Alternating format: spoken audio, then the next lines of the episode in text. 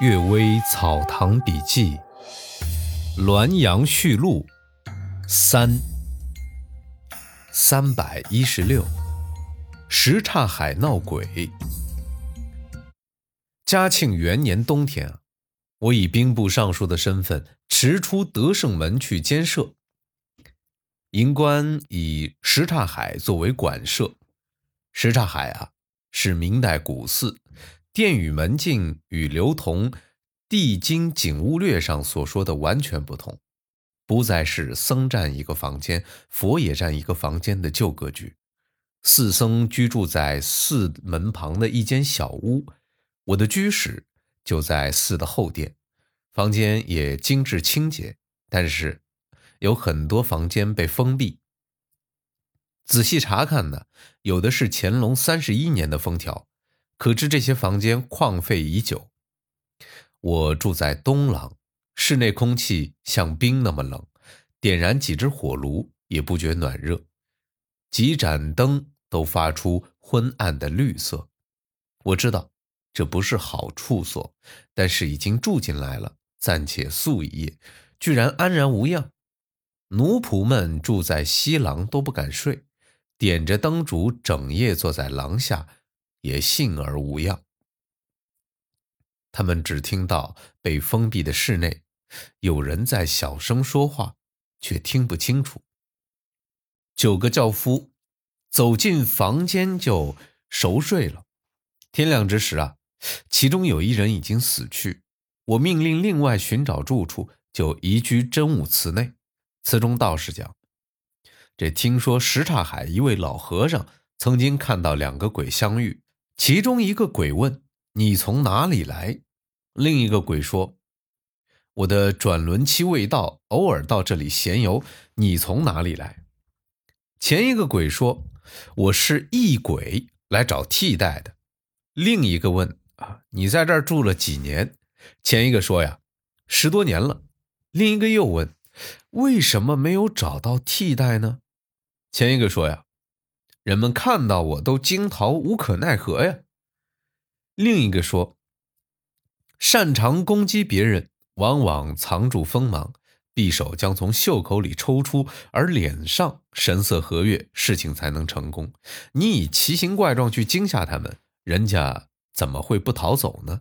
你该以脂香粉气去迷惑人，以同床共枕去取悦人，这样一定能有机会。”老和尚一向威严正直，大声斥责。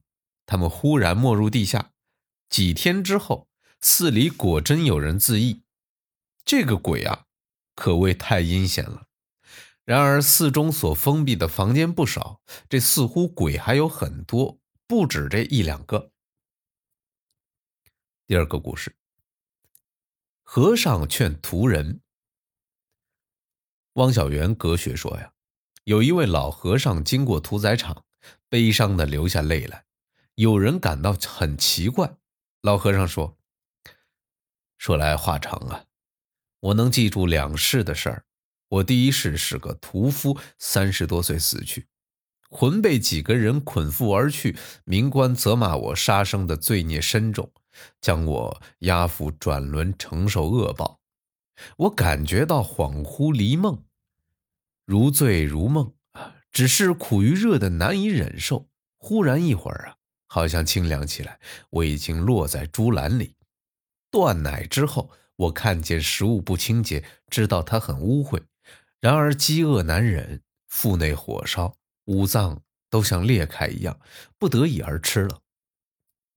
后来渐渐的懂得猪的语言，时常与同类相问讯。发觉能够记起前身的猪很多，只不过不能与人讲话而已。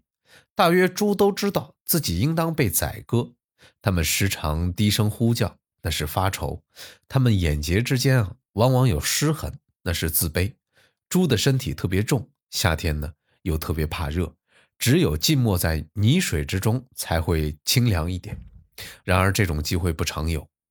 猪毛稀疏而挺硬，冬天呢。又特别怕冷，看见羊和犬身上厚软细毛，如同看到仙兽一般。猪遇到被捕捉时，自知不免一死，但也腾跃跳动、奔跑逃避，希望能延缓片刻。被追上之后，途人用脚踏住头顶，用手扭转蹄肘，用绳勒紧四只脚，深至入骨，像刀割那样痛。有时用车或用船载运，就是一层层重叠相压，肋骨好像要折断，百脉好像已闭塞，腹部好像已裂开。有时啊。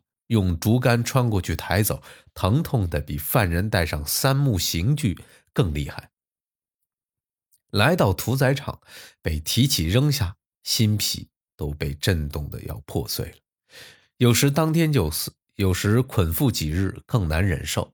当时看到刀俎放在左边，汤锅放在右边，不知刀插进我身上时有什么样的痛苦，就簌簌的。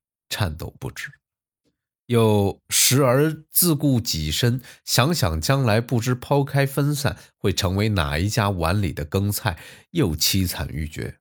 等到被杀戮之时啊，仆人一牵拽，就惊恐的昏厥过去，四肢发软，感到心在左右震荡，魂像从头顶飞出去又飞回来，看到刀光晃动，不敢正视，只明目以待宰割。途人先将刀插入喉口，摇撼拔拔，血倾泻到盆中。这种痛苦不是嘴巴能说清楚，真是求死不得呀！只有连续嚎叫而已。血流尽后，刀才开始刺心，十分疼痛，就不能发出声音来，慢慢的进入恍惚迷离、如醉如梦的状态，就像当初转生时那样。很久之后才慢慢醒来，我发现自己已变为人形。民官认为啊，我前生还有善业，仍然允许我做人，这就是现身。刚才看到这只猪，可怜它遭到残害，就想起以前我受到杀戮时的情形，又惋惜这个拿刀的屠人将来也必定遭受这样的残害。三个念头交接在一起，所以不知不觉之中流下泪来。屠人听到这么一说，立刻将屠刀扔在地上，居然改换职业，做卖菜人去了。不得不说呀，啊，这个故事已经讲完了。不得不说，这个道理是错的，因为如果没有人杀猪的话，这肉怎么吃呢？对不对？第三个故事，屠人做猪。汪小元讲上述那件事时啊，李慧川也列举两件事情说：有一个屠人死去，他的邻村一户人家的母猪生下一只小猪，这户人家距屠人家四五里，这只小猪啊，经常到屠人家中睡下，驱赶它也不离开。主人将它捉回去，它仍然自己回来。主人将它捆住锁在家中，它才跑不出去。我怀疑这只猪是屠人的后身。又有一个屠人死去，过了一年多，他的妻子将改嫁。正当他穿着彩服上船之时，忽然一只猪奔来，他怒目注视着他，径直扯破了他的裙子，咬住他的小腿。众人急忙救护，将猪挤落在水里，才得以划船前往。猪从水里跳上岸之后，仍然沿岸急追，船呢？正遇上顺风，扬帆快速离去，猪才懊丧的归来。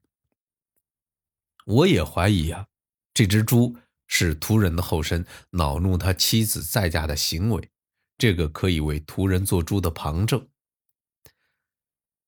李慧川又说，有一个屠人刚杀死一只猪，示好他的妻子怀孕在身，立刻生下一个女儿，这女儿刚落地。就发出猪叫之声，叫嚎了三四天就死去了。这也可为猪还做人的旁证。我认为啊，这就是朱熹所说的一个生气未尽与另一个生气偶然凑合的情况，另有一番道理，不应以回轮来做解释的。感谢各位收听今天的《阅微草堂笔记》，祝各位早安、午安和晚安。中午午休之后一觉醒来啊。发现香港演员吴孟达先生因病去世了，祝他在天堂安好吧。